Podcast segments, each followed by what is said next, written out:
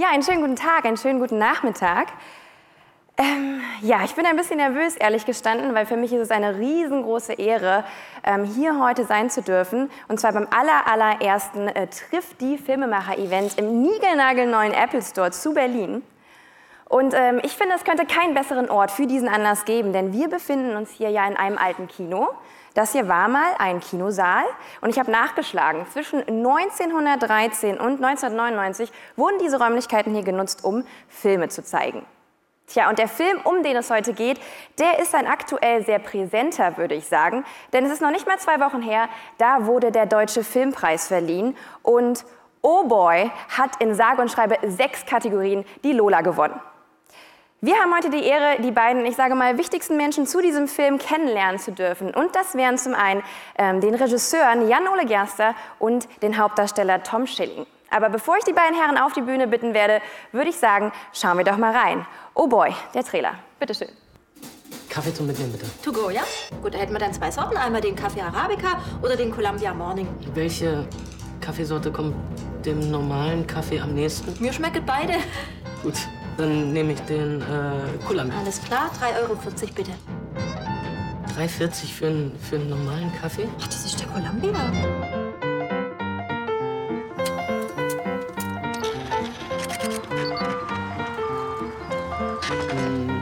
Wegen der Sache mit der Bank. Ich habe letzte Woche deinen Professor Dr. Kollert kennengelernt. Er hat mir erzählt, dass du vor zwei Jahren das Studium geschmissen hast. Was um alles in der Welt hast du zwei Jahre lang getrieben? Ich habe nachgedacht. Und über was, wenn ich fragen darf?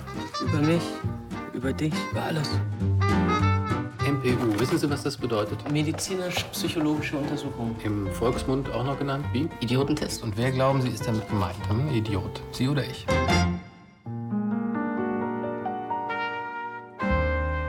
Der Präsident müsste diese Stadt entweder abbrennen oder in einer riesengroßen Toilette runterspülen. Taxi-Driver?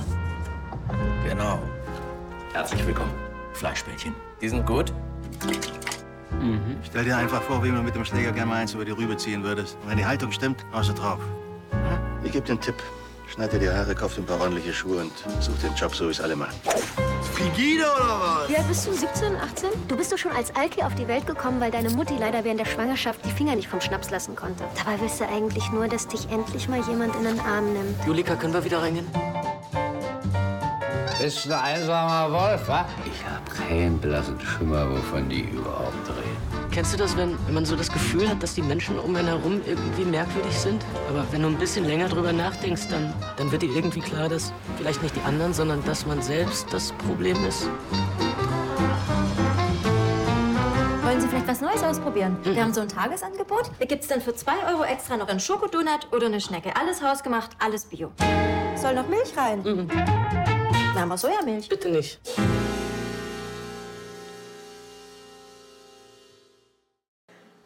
Bitte begrüßen Sie mit mir den Hauptdarsteller des Films, Tom Schilling, und den Regisseur Jan-Ole Gerster.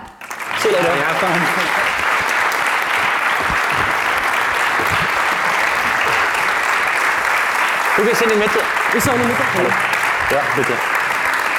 Hallo. Hallo, Hi. geht's euch gut? Jetzt so langsam wieder, ja. Okay. Ich habe es gerade schon erwähnt. Ähm, ich glaube, es ist zehn Tage her. Deutscher Filmpreis. Ähm, ich persönlich möchte euch gratulieren. Herzlichen Glückwunsch. Sechs Lolas habt ihr gewonnen. Ähm, wie fühlt sich das an? So zehn Tage, die letzten zehn Tage, waren die so bilderbuchhaft, wie man sich das als Außenstehender vorstellt? Willst du? Ich, ähm, weiß, ich weiß noch nicht so richtig, ob das schon angekommen ist. Ne? Also sechs, sechs Filmpreise und auch in dieser, äh, in dieser ähm, äh, Konstellation, also ein Film, auf den man dann auch noch, man könnte auch einen Filmpreis bekommen für einen Fi äh, Film, den man nicht toll findet. Äh, aber dass man den mag, dass man den mit Freunden gedreht hat und dass der so, so klein und äh, um die Ecke kommt ähm, und dann so abräumt, das ist so unglaublich märchenhaft. Und das ist tatsächlich das, was man, wenn man mal so blöde Tagträume hatte, ähm, ich, dann ist so das äh, das Szenario, was ich mir mal so erträumt hatte. Und jetzt ist es ein, eingetroffen. Jetzt muss man halt so gucken, was danach kommt. Ne? Ähm, ich weiß nicht. Die letzte große- Woche war jetzt aber auch nicht große anders Depression als davor. kommt Ja, die große Depression geht jetzt los. Es war ein Film, den ihr mit Freunden realisiert habt, also sei es im Stab, sei es in der Besetzung gewesen. Ist es, also ihr beide seid ja schon wirklich sehr lange befreundet. Ähm, ist es eher Segen oder Fluch, wenn man als Freunde so ein intensives Projekt bestreitet? Ähm, es hat sich, glaube ich, als Segen rausgestellt. Es ist natürlich aber trotzdem auch ein, äh, ein riskantes Unternehmen. Ne? Also für Jan Ole stand, glaube ich, mehr auf dem Spiel als für mich, weil das ist sein erster Film. Der muss dann irgendwie doch sitzen. Und wenn man dann feststellt am, am Set, dass man, ähm, dass man nicht dasselbe meint, ähm, dann äh, steht man blöd da. Ne? Dann guckt man blöd aus der Wäsche und äh, da kann dann natürlich auch so eine Freundschaft drunter leiden. Ähm, bei uns war es dann doch aber eher so, dass wir auf ganz viel, was wir über Jahre uns aufgebaut haben, äh, da äh, zurückgreifen konnten. Ne? Also ja, also ich glaube, wir lachen über dieselben Dinge ähm, und, und ähm, haben, haben so so einen ähnlichen Geschmack. Ähm, äh, für die Arbeit war das sehr hilfreich. Ja, würde ich auch sagen. Ich habe zwar, ich kann jetzt nicht sagen, dass ich nicht auch kurz mal zwei Wochen vor Dreh die Befürchtung hatte, dass das auch so ein Projekt sein könnte, das vielleicht Freundschaften beendet. Ne? Man weiß ja immer nie, wie so Freunde sich verhalten, wenn man sie in einem professionellen Ihr seid Kontext. Auch noch äh, befreundet, ist nicht nee, so wie, sind wir nicht mehr. Äh, Seit, okay. wir haben uns das ist ein bisschen wie vorgestern bei Robert und äh, ist- Kristen Stewart, die dann nur für die PR noch äh, zusammengeblieben ja, sind. so ungefähr ist es bei uns auch. Okay. Wissen Sie Bescheid? Ähm, nee, aber ich gerade in so einem äh, in dem Verhältnis Regisseur und Hauptdarsteller stelle ich mir vor, dass eigentlich ja so eine gewisse Distanz hilft in der Schauspielerführung. Bei euch war es jetzt wahrscheinlich eher eine Nähe ähm, oder war es ein Nähe-Distanz-Ding? Also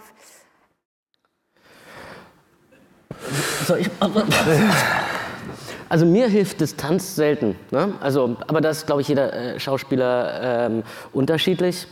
Ähm, bei mir funktioniert das immer sehr gut über das Gefühl, ganz schlecht, so äh, das Gefühl, äh, geliebt zu werden. Ja? Also, dass der Regisseur mir gerne zuguckt, dass er mir gerne Geschichten erzählt, dass er sich gerne mit mir beschäftigt. Und das ist ja dann das Gegenteil eigentlich von Distanz. Ne? Also, ich ähm, finde, das ist eher so wie ein Boxer und ein Trainer. So, das muss so wirklich nah beieinander sein. Ne? Und man muss so miteinander leiden. Und der, also ich bin auf dich total angewiesen oder auf, auf, auf jeden Regisseur. Wenn ich keinen guten habe, dann bin ich furchtbar schlecht. Ähm, und insofern ähm, war ich da, äh, war ich da hat mich das, ähm, ähm, glaube ich, äh, beflügelt, dass wir uns so gut verstanden haben und dass ich das Gefühl hatte, dass er das mag, was ich, was ich da mache und dass er seine Besetzungsentscheidung nicht, nicht bereut hat irgendwie nach, nach ein paar, paar Drehtagen. Ja, da habe ich auch gelesen, ähm, du hast quasi einen Brief verfasst, äh, in dem du quasi ähm, dich davon überzeugen wolltest, dass ähm, du der Richtige für die Rolle des Nikos in Oh Boy wärst. Ähm, ich dachte, das muss bestimmt eine Urban Legend sein, weil Briefe gibt es ja heutzutage in diesem Zeitalter nicht mehr. Aber wenn es diesen Brief gegeben hat, was stand da drin? Jetzt konkret? Fünf Seiten, wir haben einen Rahmen von einer halben Stunde. Fang doch mal an. Also ich habe ihn jetzt nicht auswendig gelernt, aber ähm, Ja, man muss, dem geht eine Vorgeschichte voraus. Nämlich, äh, ich habe dieses Buch schon vor langer Zeit geschrieben und habe es ähm, dann Tom mal zu lesen gegeben und ähm, wollte aber eigentlich erstmal nur seine Meinung dazu hören. Und äh, ich glaube, dir hat es gefallen und du wolltest es dann auch spielen. Und äh, das ist, weil es schon so lange her ist, ähm, hatte ich aber, und ich bin natürlich Fan von Tom und Toms Arbeit, aber ich hatte einen etwas äh, älteren Schauspieler vor Augen. Also jemand, der wirkte wie Ende 20. Und du kamst, glaube ich, wieder von irgendeinem äh, Nazi-Dreh mit kurzem Haar und frisch rasiert. Und sahst, Tom sah zu dem Zeitpunkt einfach wahnsinnig jung aus, fast wie 19 so.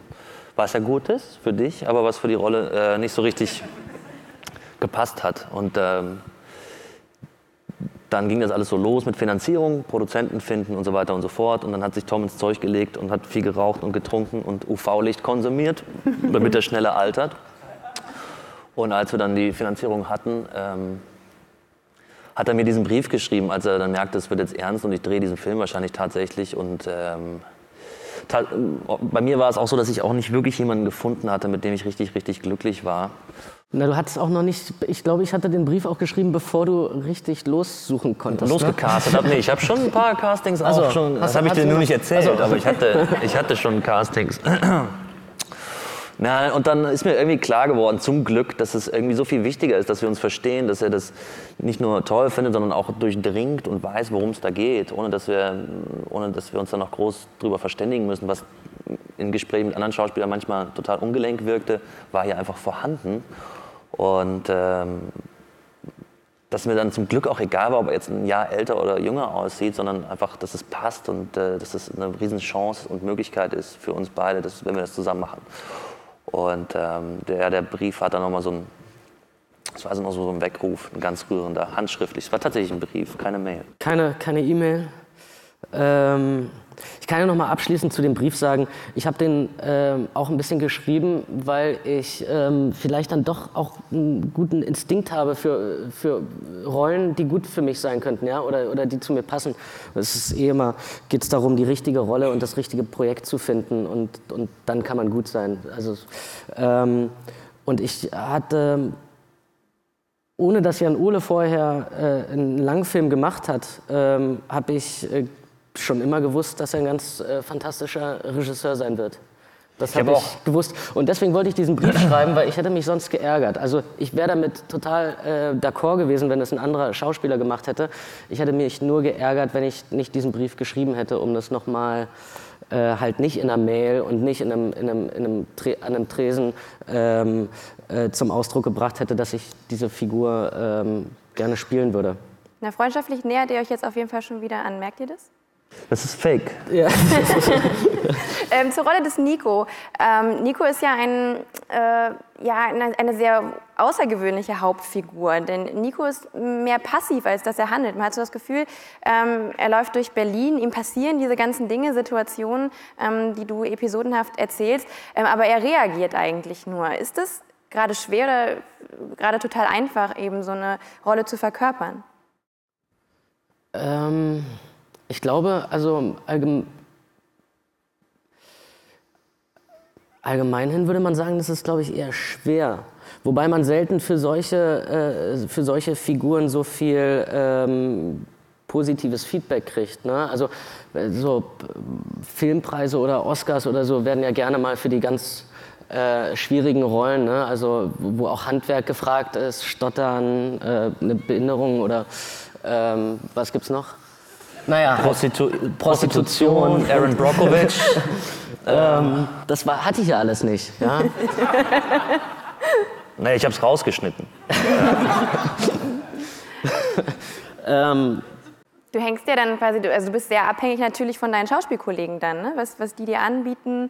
Und ähm, man kann ja schlecht reagieren. Ja, oder? aber nicht nur davon, sondern auch von einem, von, einem, äh, von einem Regisseur, der darauf vertraut, dass es interessant ist, dass jemand zuhört. Ne? Also auch vom Schnitt natürlich. Ne? Also wenn man den Film mal so, so guckt, da gibt es äh, in, der, in, der, in der Szene mit Gwistek zum Beispiel, da steht die Kamera dann irrsinnig lange auf meinem Gesicht und ich mache nichts. Ne? Ich gucke zu. Wollen wir vielleicht da kurz reinschauen? Ja. Gerne mal. Dann würden wir gerne die Barszene sehen. Da drüben, wo jetzt der Parkplatz ist, das war mal ein Bolzplatz. Ne?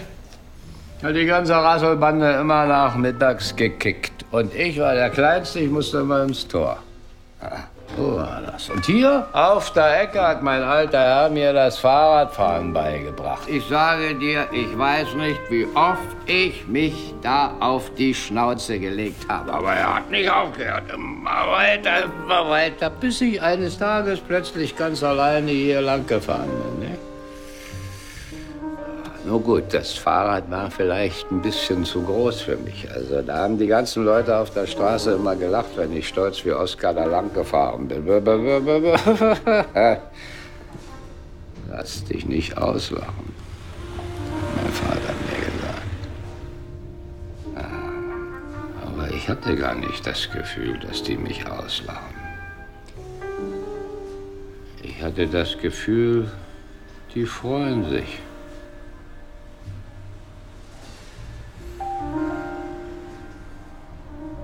Wann sind sie dann weg?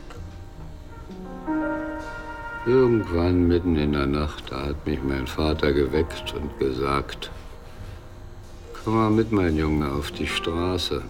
Ich will dir mal was zeigen. Und bin ich mit ihm auf die Straße. Dann hat er mir ein paar Steine in die Hand gedrückt und gesagt, jetzt zeig mal, was du drauf hast. Er sich selber einen Stein genommen und hat diese Scheibe hier eingehauen. Ja, genau hier, wo wir jetzt sitzen. Die Straße war voller Menschen. Und es war stockfinster, nicht so hell wie heute, wo alles leuchtet und blitzt, weil die Leute die Dunkelheit gar nicht mehr ertragen können. Stockfinster. Und die Leute haben alle mit Steinen in die Fenster geschmissen.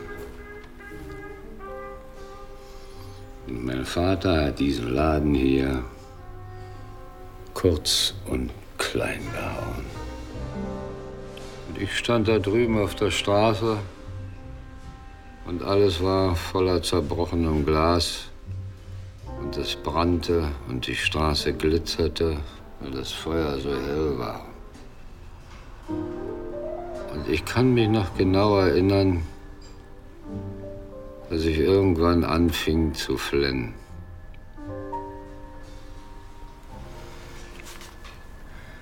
Und jetzt rate mal, warum.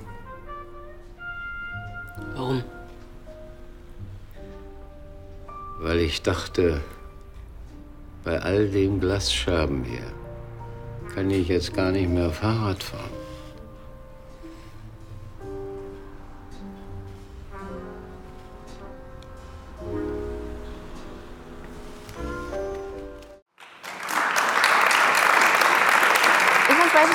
Beispielsweise interessant auch zu sehen, ähm, Friederike Kempner war ja auch nominiert ähm, für den Deutschen Filmpreis äh, Beste Nebendarstellerin.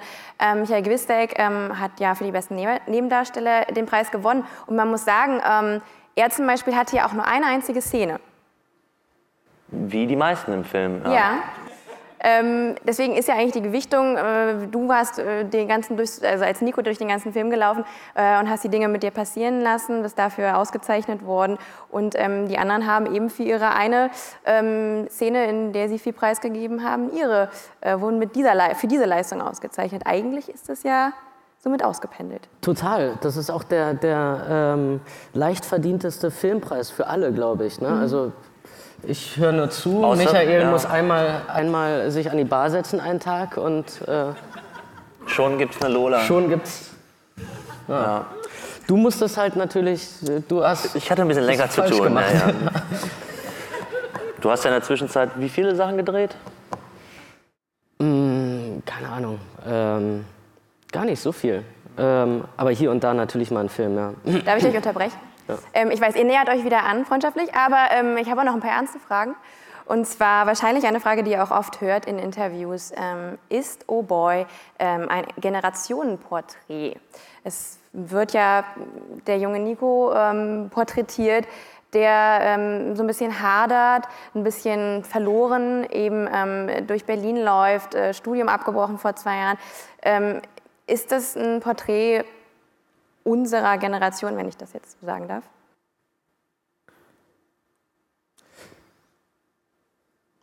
Also ich würde sagen, nein. Für mich ist es ähm, immer eher ein Porträt eines, eines, äh, eines Zustands. Ne? Und der ist, glaube ich, generationenunabhängig. Also ganz oft höre ich auch von Leuten, die den Film mögen, von, von Älteren, dass es, ihnen, äh, dass es sie an ihren Sohn oder Tochter erinnert ja? und dass die da wahrscheinlich viel mit anfangen können, weil das so ihre Generation ist. Gleichermaßen sie aber natürlich auch äh, eine Zeit in ihrem Leben hatten, wo sie sich auch äh, ähm, dort gesehen haben und damit identifizieren können. Ähm, also unsere Generation, welche wäre das so? Also ist es eine bestimmte oder ist es die Generation von 30-Jährigen oder, oder ist ja, das? so Endzwanziger, 30er. Vielleicht ist auch ähm, das eher zu beschreiben mit ähm, einem Generationenkonflikt. Also ich glaube, das ist eher so was Generelles, dass es ein bisschen darum geht, ähm, unsere Eltern hatten es schwieriger, sich selbst zu verwirklichen. Und ähm, deswegen liegt auf eben den N20ern so ein Druck, sich jetzt selbst verwirklichen zu müssen, weil in der heutigen Welt ist es einfach ähm, finanzielle Situation, auch gerade in dem Beispiel Nico, er kommt ja aus reichen Verhältnissen, ähm, ist gegeben. Und dann ist dieser, dieser Druck lastet eben dann auf so einer äh, Figur wie Nico, ähm, sich ja selbst verwirklichen zu müssen, weil es liegt ja einfach vor ihm, er muss es ja nur ergreifen. Aber so einfach ist es nicht. Und ich glaube ja, dass es so ein generelles Problem ist, wo sich vielleicht viele drin wiederfinden könnten. Das war ja schon eine Antwort. Ja. Ähm, ob da jetzt ein Druck auf, äh, auf einer ganzen Generation lastet, weiß ich nicht. Sicherlich auf Einzelnen. Vielleicht äh, gibt es auch mehr Möglichkeiten als früher. Vielleicht ähm,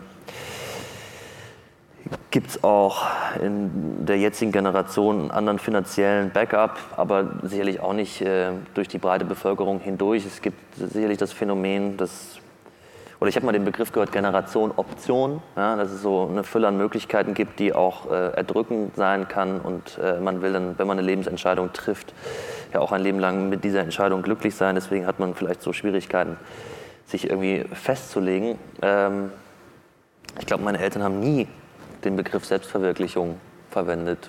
So, also ich, da gab es, glaube ich, einen anderen Pragmatismus.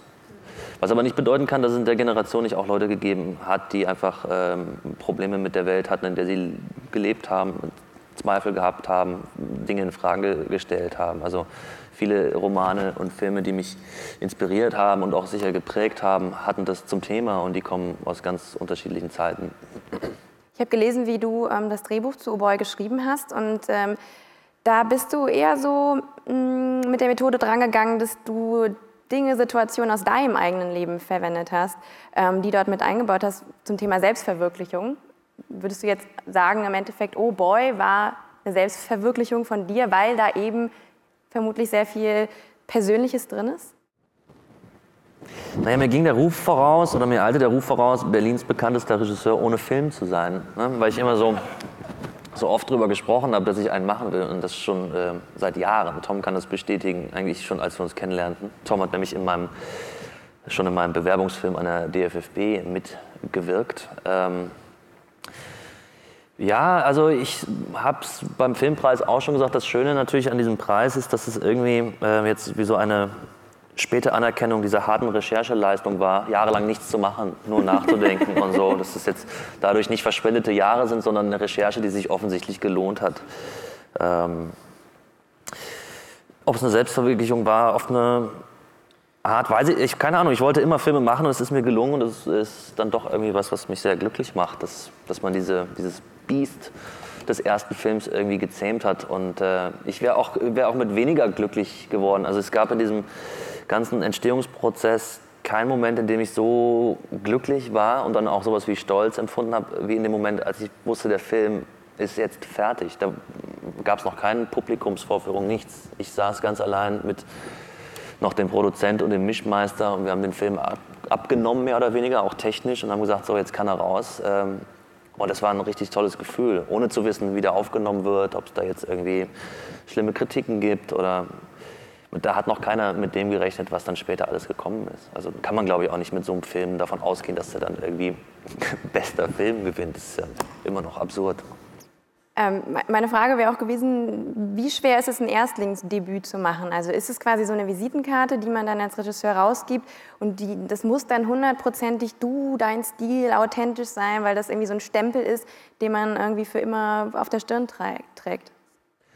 Es gibt ja verschiedene Regisseure. Es gibt Leute oder Regisseure, die schreiben überhaupt nicht gerne, die warten darauf, dass ein Buch kommt, ähm, wo sie ihre, ihr Inszenierungstalent und handwerkliches und technisches Talent unter Beweis stellen können und dann einen tollen Genrefilm machen. Und dann gibt es die, die irgendwie schon auch persönlich an die Sache rangehen, Autoren, Filmer. Ich habe ähm, lange auch mich irgendwie in Drehbuchideen verheddert. Das waren alles ganz schlimme ganz schlimme äh, Drehbuchansätze. Ne? Ich war auch so ein bisschen vergiftet und verblendet von all diesen Büchern, die, die ich so mit Anfang 20 gelesen habe. Uh, how to, to Write a Screenplay, How to Write a Screenplay and Sell It, uh, How to Write a Screenplay in 10 Days and Definitely Sell It. Also da gibt es unendlich viel Literatur und die ähm, führt aber nicht dazu, dass man irgendwie einen authentischen Stil entwickelt. es kann irgendwie Handwerkszeug mit an die Hand geben, aber das ist nicht Schreiben. Und davon war ich, glaube ich, lange verblendet und habe dann so wahnsinnige Szenarien entworfen, ähm, fast so ein bisschen schablonenhaft, strickmusterhaft. Und war aber immer irgendwie insgeheim unglücklich damit und auch nicht zufrieden. Und dann habe ich gedacht, vielleicht muss man, muss man das Ganze doch, man muss sich von diesem ganzen Irrsinn irgendwie befreien und einfach bei sich selber ansetzen und persönlich sein. Und dann ist man wenigstens authentisch. Wie dann der Film wird, ist eine andere Frage, aber man kann immer sagen, ich weiß, wovon ich da erzähle. Ähm, der Film spielt in Berlin, aber wie ich finde, ist es nicht unbedingt ein Berlin-Film, was auch immer das bedeuten mag. Ähm, nur ich persönlich kann sagen, ich habe den Film gesehen und ähm, da sind sehr, sehr viele Stadtaufnahmen, auch gerade zu den Morgenstunden. Und ähm, ich musste oftmals so zweimal hingucken, um zu erkennen, wo das jetzt ist. Ähm, liegt vielleicht an der Schwarz-Weiß-Optik, vielleicht auch nicht. Welch, welche Rolle spielt Berlin in Oh Boy? Also ich bin nie losgezogen, als es um die Finanzierung ging und habe gesagt, das ist ein Berlin-Film. Ähm, da geht es um diese Stadt. Ich habe immer von einem Großstadtfilm gesprochen. Natürlich ist es aber die Stadt, in der ich äh, lebe, in der ich mich auskenne, in der ich mich bewege und in der ich das auch drehen wollte. Also, aber ich, weil ich Lust hatte, die Stadt gemeinsam mit Philipp, unserem Kameramann, zu fotografieren und auch so ein Berlin-Bild festzuhalten, was ja immer mehr sich verändert und verschwindet. Und ähm, wir wollten, wollten irgendwie sowas wie sagt man, capturen, festhalten. Und, äh, aber in erster Linie habe ich das immer einen Großstadtfilm genannt. Also jemand, ein junger Mann, ähm, irrlichtert oder lässt sich treiben in einer Stadt, in der Millionen von Geschichten passieren und er schlittert halt in verschiedene dieser Situationen rein. Ähm, Tom, du bist ja Berliner, du bist aber Wahlberliner. Ich bin Wahlberliner, ja. Okay, wie, wie ist euer Verhältnis zur Stadt und wie unterscheidet sich das bei euch beiden vielleicht? Ich glaube, äh, dass es sich ähm, in erster Linie da, darin unterscheidet, dass Jan Ole viel, viel genauer hinguckt. Also vielleicht ähm, ist es auch so ein bisschen so der, der Blick immer eines, eines Tourist. Du, Vorsicht, bitte. Ja. nee, aber da, wenn ich in eine andere Stadt komme, dann guckt man sich ja viel genauer an, was, was, was sind die Unterschiede zu der Stadt, wo, äh, in der ich aufgewachsen bin, wo ich herkomme. Für mich ähm, ist das alles recht selbstverständlich. Ähm, was natürlich dann auch mit einer gewissen Ignoranz äh, einhergeht. Ne? Also Jan Ole, äh, glaube ich, ist viel, viel, äh, hat viel, viel geschärftere Sinne, was die Stadt angeht ne? und die Veränderung der Stadt. Ähm, eigentlich bist du, bist du der bessere Berliner. Sagt man übrigens eh über die zugezogenen Berliner, dass die viel kritischer sind als die Einheimischen. Ich weiß nicht, ob das so stimmt, aber ich äh, habe halt so den Eindruck, du kennst es nicht anders. Für dich ist Berlin halt eine ständige Veränderung. Ne? Und ich glaube, die, die zugezogen sind, speziell die Jungen zugezogen sind, so mit 20 und sich so selbst erfunden haben, in die Großstadt gezogen sind, die haben sich halt in ein gewisses Berlin-Bild damals verliebt. Und das verändert sich. Und äh, das fällt dann denjenigen auf, die, die zu einem gewissen Punkt hergekommen oder an einem gewissen Zeitpunkt hier gelebt haben, äh, während du eigentlich Berlin immer nur als Stadt wahrnimmst, die sich permanent ständig verändert. Ja, also ich muss ja dazu, auch dazu sagen, ich äh, habe ja auch noch die, das Ostberlin äh, kennengelernt. Ne? Also ich war sechs, als die als die äh, äh, Mauer gefallen ist. Äh, und ähm, ich habe da im, in Mitte Prenzlauer Berg gewohnt, da war noch gar nichts saniert. Ne? Da gab es äh, in jedem Haus, Haus noch die Einschusslöcher. Dann habe ich die Phase mitbekommen, wo alle nach Prenzlauer Berg gezogen sind und ähm, ähm, da irgendwelche verrückten Sachen aufgemacht haben. Clubs, Cookie seinen ersten Laden gemacht hat. Ähm, dann die Phase, in der das saniert wurde und in der das schon ein bisschen ja, wohlhabender wurde und jetzt die Phase, wo sich Leute irrsinnig drüber aufregen, dass da so viele Schwaben sind. Ähm, also ich meine, wenn ich, ich da mitmachen Graffiti, würde... Ich von dem Graffiti erzählt? Ich wollte nur sagen, wenn ja. ich da mitmachen würde, würde ich mich mein ganzes Leben nur aufregen, also über die ständige Veränderung. Hat sich die Kaffeekultur auch verändert, dadurch, dass die ja im Film so ein roter Faden ist? Nico will einen ganz normalen Kaffee. Ich frage auch deswegen, weil ich gerade sehe, dass es äh, Kaffee gibt. Das passt ja. Habt ihr Kaffee bestellt? Ja. ja. Ähm, Drehorte in Berlin. Ich denke mal, ich gehe davon aus, ihr hattet ja jetzt nicht ganz so viel Budget. Und ähm, hat es äh, dem Film gerade gut oder gerade, also hat es gerade gut getan, wenn man sich denkt, naja, wenn man jetzt nicht so viel Geld hat, um, ähm, weiß nicht, in sich ein Restaurant einzumieten oder ähm, das komplett abzusperren, was weiß ich, ähm, hat es irgendwie den Film authentischer gemacht eventuell? Ich sag mal so, wir sind jetzt mit diesem Preis nicht größenwahnsinnig geworden und wir heben auch nicht ab, aber wir hatten schon am Abend der Preisverleihung so Momente, wir haben alles richtig gemacht. Super, dass wir so wenig Budget hatten und super. Stell dir mal vor, wir hätten jetzt irgendwie so und so viel Geld gehabt. Es hätte sich alles ganz anders entwickelt. Man hat schon das Gefühl, irgendwie hat alles gepasst. Es war vielleicht gut, dass wir nicht mit 1,5 Millionen Euro losgezogen sind und so. Ich wollte auch gar nicht so viel Budget haben. Ähm, die Teammitglieder schon, weil es natürlich dann immer bessere Gagen gibt, aber ich hatte irgendwie Angst vor einem großen Budget. Ähm, mir war 300.000 Euro schon genug. Ähm, ich hätte es, glaube ich, auch für weniger gemacht.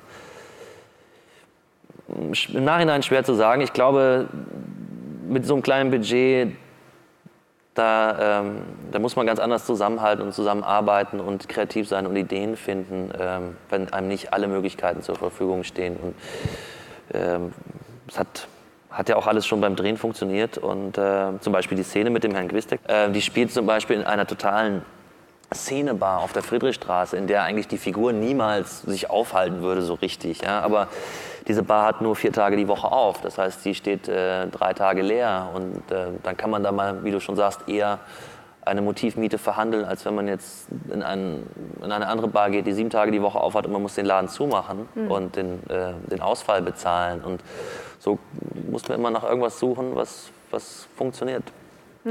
Die Leute vom Wannsee-Golfplatz, die waren auch nicht so begeistert, als wir angefragt haben, ob wir da für 0 Euro drehen können. Das heißt, wir mussten dann einen anderen finden, aber der ist ja auch schön.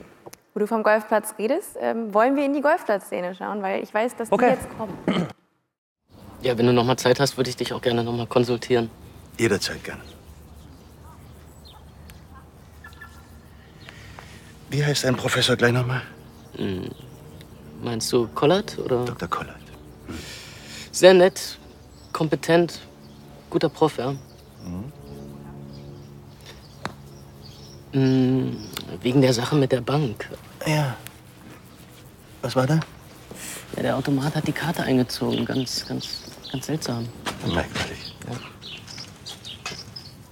Na dann, zum Wohl. Eigentlich müssen Sie ja noch fahren. Entschuldigung? Schneider, holen Sie doch bitte schon mal den Wagen. Wir müssen gleich los. Hat mich sehr gefreut. Mhm, danke, gleichfalls. Ja.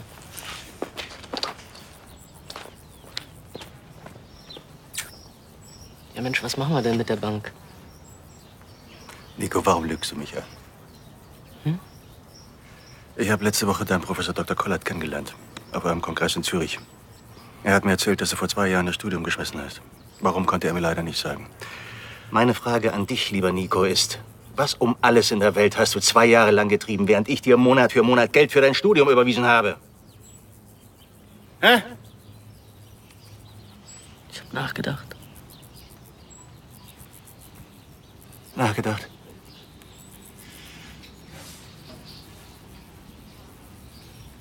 Und über was, wenn ich fragen darf?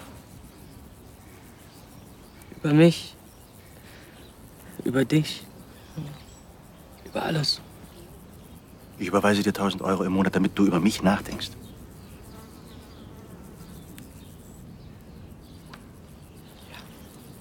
Jetzt pass mal auf. Als deine Mutter dich rausgedrückt hat, da war ich 24, verstehst du? Da hatte ich keine Zeit zum Nachdenken. Da musste ich Geld verdienen. Da habe ich tagsüber Klausuren geschrieben und nachts habe ich Geld verdient, weil Nico Trompetenunterricht wollte. Hm? Und nach einem Jahr abgebrochen hat. Weil Nico Capoeira-Unterricht wollte und nach einem Jahr abgebrochen hat. Weil Nico Fecht, Gitarre, Klavierunterricht wollte und alles, aber auch alles abgebrochen hat. Warum überrascht es mich überhaupt, dass du dein Studium abgebrochen hast? Du bist wie deine Mutter.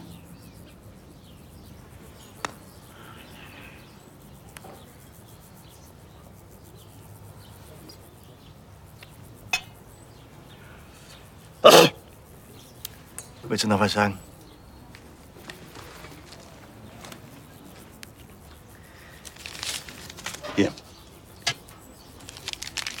Konto existiert nicht mehr.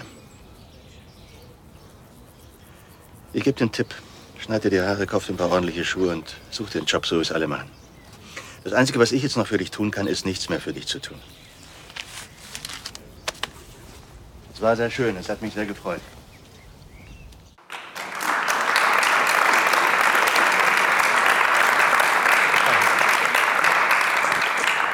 Ich finde es ganz äh, interessant, wenn man jetzt die beiden Szenen, die wir gesehen haben, miteinander vergleicht. Dann ähm, denkt man, wenn man nur die erste Szene sieht, das ist ja eine Komödie scheinbar.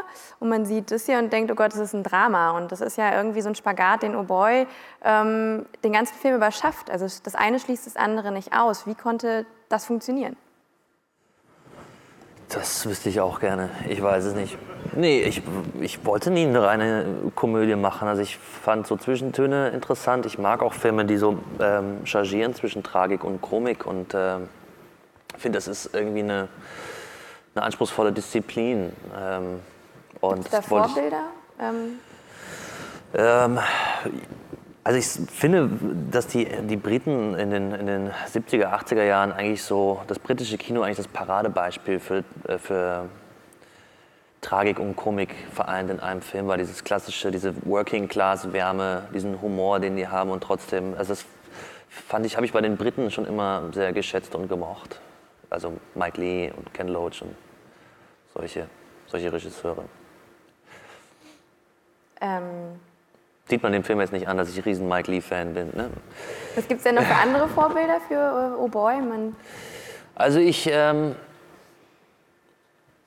bin natürlich, wie aber glaube ich alle, die irgendwie filmbegeistert sind, natürlich ähm, ein Riesenfan der Nouvelle Vague und des, des New Hollywood Kinos, was so in den 60ern, 70ern gedreht wurde. Ähm, da gibt es da gibt's etliche, ich weiß gar nicht, wo ich anfangen soll. Ich bin natürlich auch äh, Woody Allen-Fan, Jim Jarmusch-Fan äh, und irgendwie war mir das gar nicht so klar, dass diese Einflüsse dann doch für viele so sichtbar werden in diesem Film, weil ich werde natürlich oft gefragt, war da Woody Allen eine Inspiration oder was weiß ich wer, äh, Truffaut. Und äh, erst als der Film so fertig geworden ist, ist mir klar geworden, dass ich so eine Art Frankenstein all meiner Idole bin und die irgendwie alle äh, Einfluss äh, genommen haben und irgendwie auch auf eine Art im Film vielleicht sichtbar sind. Trotzdem habe ich immer gehofft, dass es irgendwie dann doch was Eigenes am Ende ist. denkt ihr, das ist so ein bisschen der Trend, wo es hingeht? Kleinere Filme? Hm. Nee, ich glaube, es ist ja, was ja überhaupt ein Phänomen ist in allen Bereichen, Branchen oder so. Ich habe neulich mit einem Produzenten gesprochen, der so einen Satz gesagt hat, der ist lange hängen geblieben, wie ähm, heute ist es einfacher, 20 Millionen für einen Film zu generieren als 2 Millionen. Und das sagt sowas über das Mittelfeld aus. Ne? Entweder pumpen die Leute ihr ganzes Geld in ein so ein Riesenprojekt, man kann das ja in Hollywood wunderbar beobachten, wie so krass wie noch nie zuvor in Hollywood. Also ein Teil nach dem anderen gedreht wird, sei es nun Hobbit äh, oder Twilight oder was auch immer.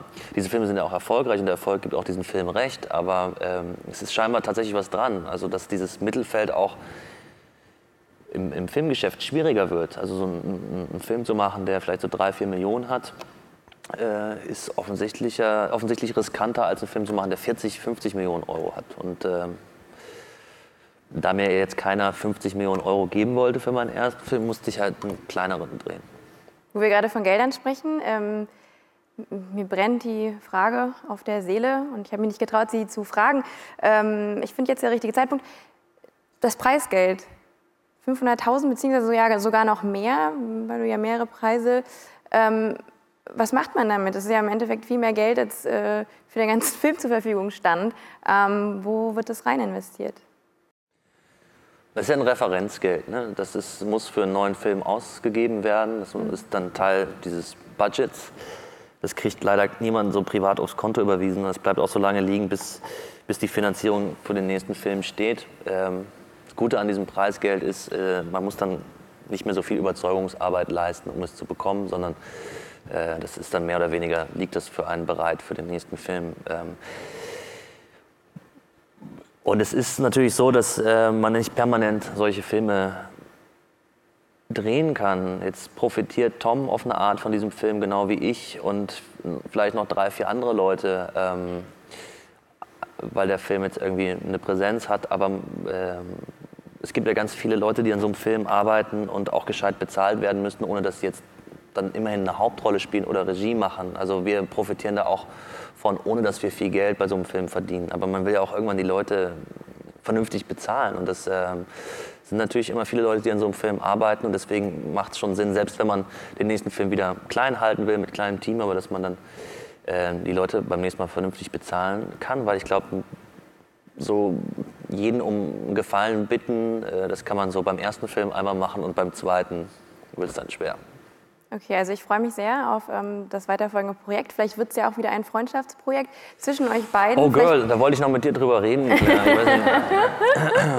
Dann müssten wir vielleicht erst unsere Freundschaft vertiefen. ja. Ähm, aber vielleicht hat es euch beide ja auch wieder als Freunde äh, zusammengeschweißt. Ähm, und äh, jetzt wäre der Moment, wo Fragen gestellt werden können. Warum wurde der Film in Schwarz-Weiß gedreht? Ich fand es sehr schön, aber warum?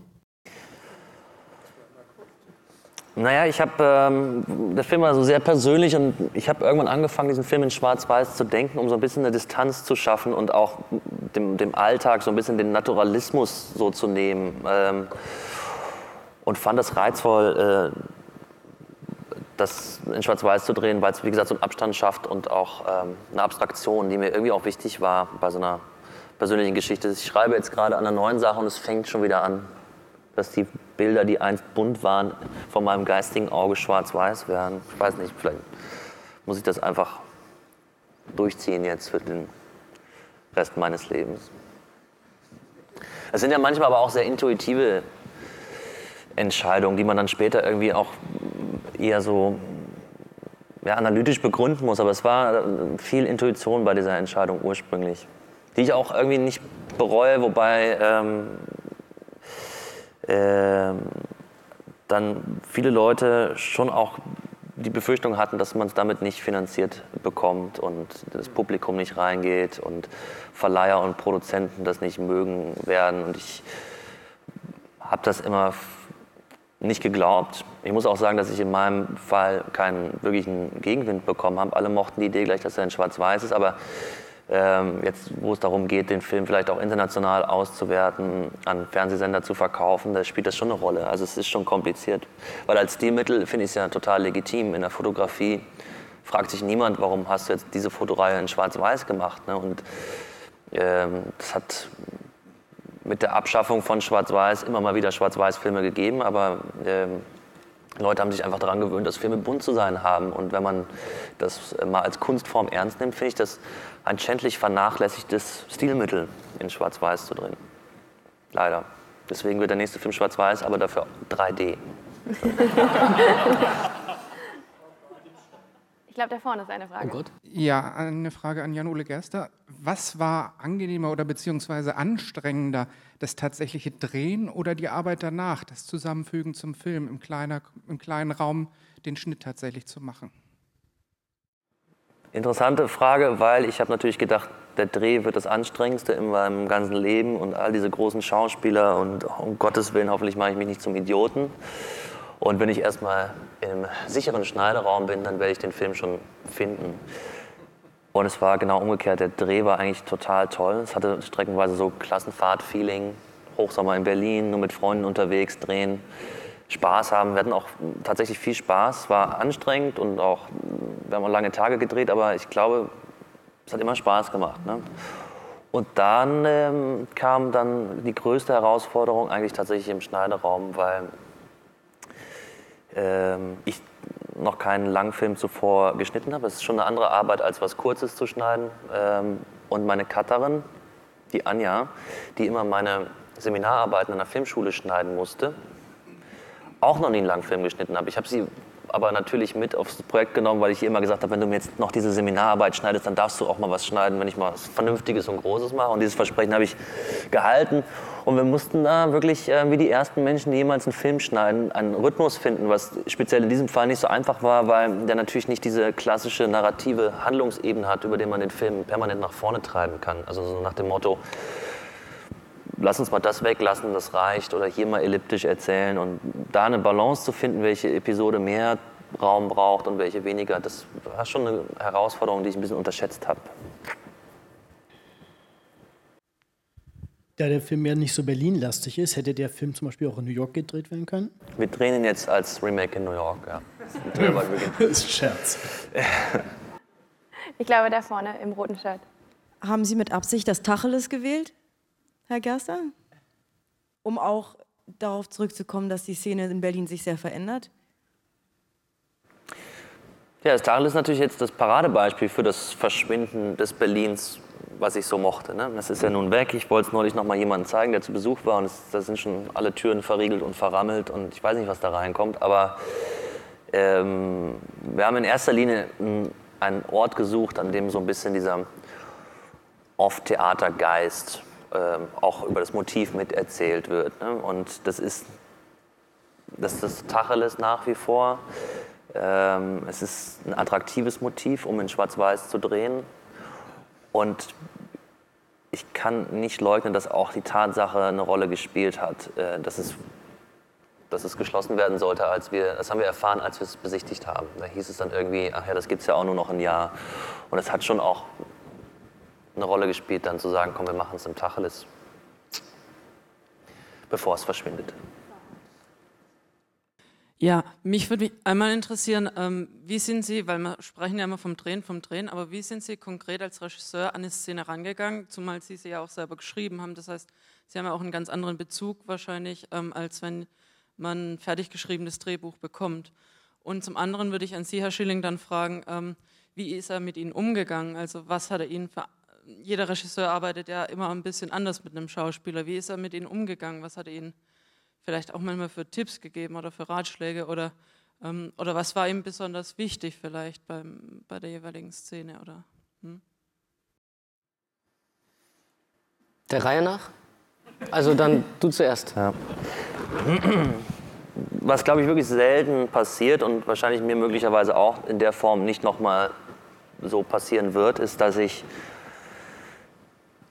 fast alle Schauspieler bekommen habe für diesen Film, die ich mir wirklich äh, so erträumt habe und die ich äh, manchmal schon auch beim Schreiben im Kopf hatte und mir schon immer dann auch vorstellen konnte,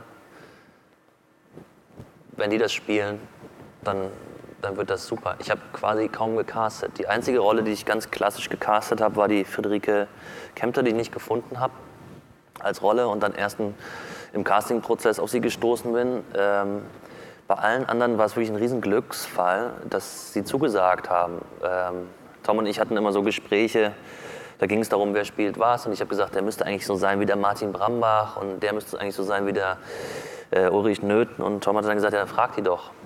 Dann äh, kriegst du sie vielleicht. Und, und wenn sie absagen, dann kannst du jemanden suchen, der so ist wie der oder so. Und tatsächlich kam dann so vieles tolles Feedback. Und ich bewundere jetzt, um mal bei dem Beispiel zu bleiben, den Martin Brambach seit Jahren. Und für mich stand das außer Frage, dass das irgendwie nicht gelingen würde, diese Szene mit ihm. Das ist der ähm, etwas größere U-Bahn-Kontrolleur, für alle, die ihn nicht kennen. Ähm, und dazu kommt, dass ich viele Schauspieler oder ich sag mal einen Teil des Ensembles persönlich kannte. Das, das hilft auch immer. Das heißt, das fällt also eigentlich dieses ganze Schauspiel hinter dem Schauspiel weg. Ich demonstriere jetzt, ich bin äh, so, ne, habe Ahnung und weiß alles.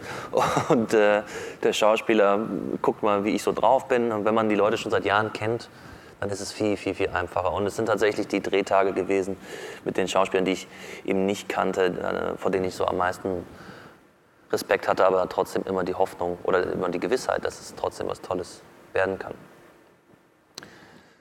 Jetzt zur zweiten Frage. ähm, wie ich mit dir umgegangen Wie bin. du mit mir umgegangen bist. Ähm, Man sieht hier noch so ein paar Narben. Na, das also, es wurde Ja, also der Jan Ole hat auch bei mir Maske gemacht. Das heißt, wir hatten eine sehr, also du hast manchmal meine Haare, du hast mich berührt, sehr nett berührt. Ähm, also es, es ist im, im besten Fall ist das immer wie eine kleine Liebesbeziehung äh, zwischen Regie und, und, äh, und äh, Schauspiel. Und dann gibt es natürlich, manch, manchmal gibt es Szenen, die funktionieren wortlos zwischen, zwischen uns. Also dann wird gar nichts gesagt und bei anderen äh, braucht man dann ein bisschen mehr äh, Hilfe. Ne? Und ähm, das Wichtigste ist, glaube ich, immer beim Regisseur, dass er, äh, dass er lustvoll und sinnlich an Szenen arbeitet und den, den Schauspielern gerne zuguckt. Ähm, und man muss natürlich auch ein bisschen, man muss Menschen mögen. Ja? Oder wenn man sie nicht mag, dann äh, muss man wenigstens so tun, als ob man sie mag und äh, gut manipulieren können. Ne? Also jeder Schauspieler muss auch anders angefasst werden. Ne? Also das, also jetzt ähm, im übertragenen Sinn. Im übertragenen Sinn. ähm, ja, das ist ein, äh, ein, sehr, sehr äh, feinfühliger Beruf. So, da muss man fast so ein bisschen so psychologisch, also auch irgendwie sehr, sehr versiert sein. Ne? Und das war aber alles der Fall. Also sobald es Spaß macht ähm, und keiner Angst hat, sobald man einen angstfreien Raum schafft, ist der Schauspieler gut. Dann muss er natürlich noch gut besetzt sein, muss es auf die, auf die, auf die Figur passen und fertig ist der Film. Ich finde, das war auf jeden Fall gute Wort fürs Ende. Sorry. Ja? Du warst so erschrocken. Ähm, nee, wir sind äh, leider schon am Ende angelangt. Unserer Kommen die nächsten? Ersten, ja, genau. Der nächste Film steht schon draußen vor der Türe. Ähm, genau, vielen, vielen Dank für eure Zeit. Ich finde, wir haben gebührend den Film wieder in diese äh, alten Filmhallen zurückgebracht. Ähm, vielen Dank an Sie für Ihre Zeit, für Ihre Aufmerksamkeit und ähm, ich wünsche euch noch viel Erfolg bei allem, was jetzt kommt. Zweiter Film, nächste Preise. Ähm, ja, vielen Dank, Tom Schilling, Jan-Ole Gerster. Vielen Dank. Danke. Dankeschön. Danke, Claire.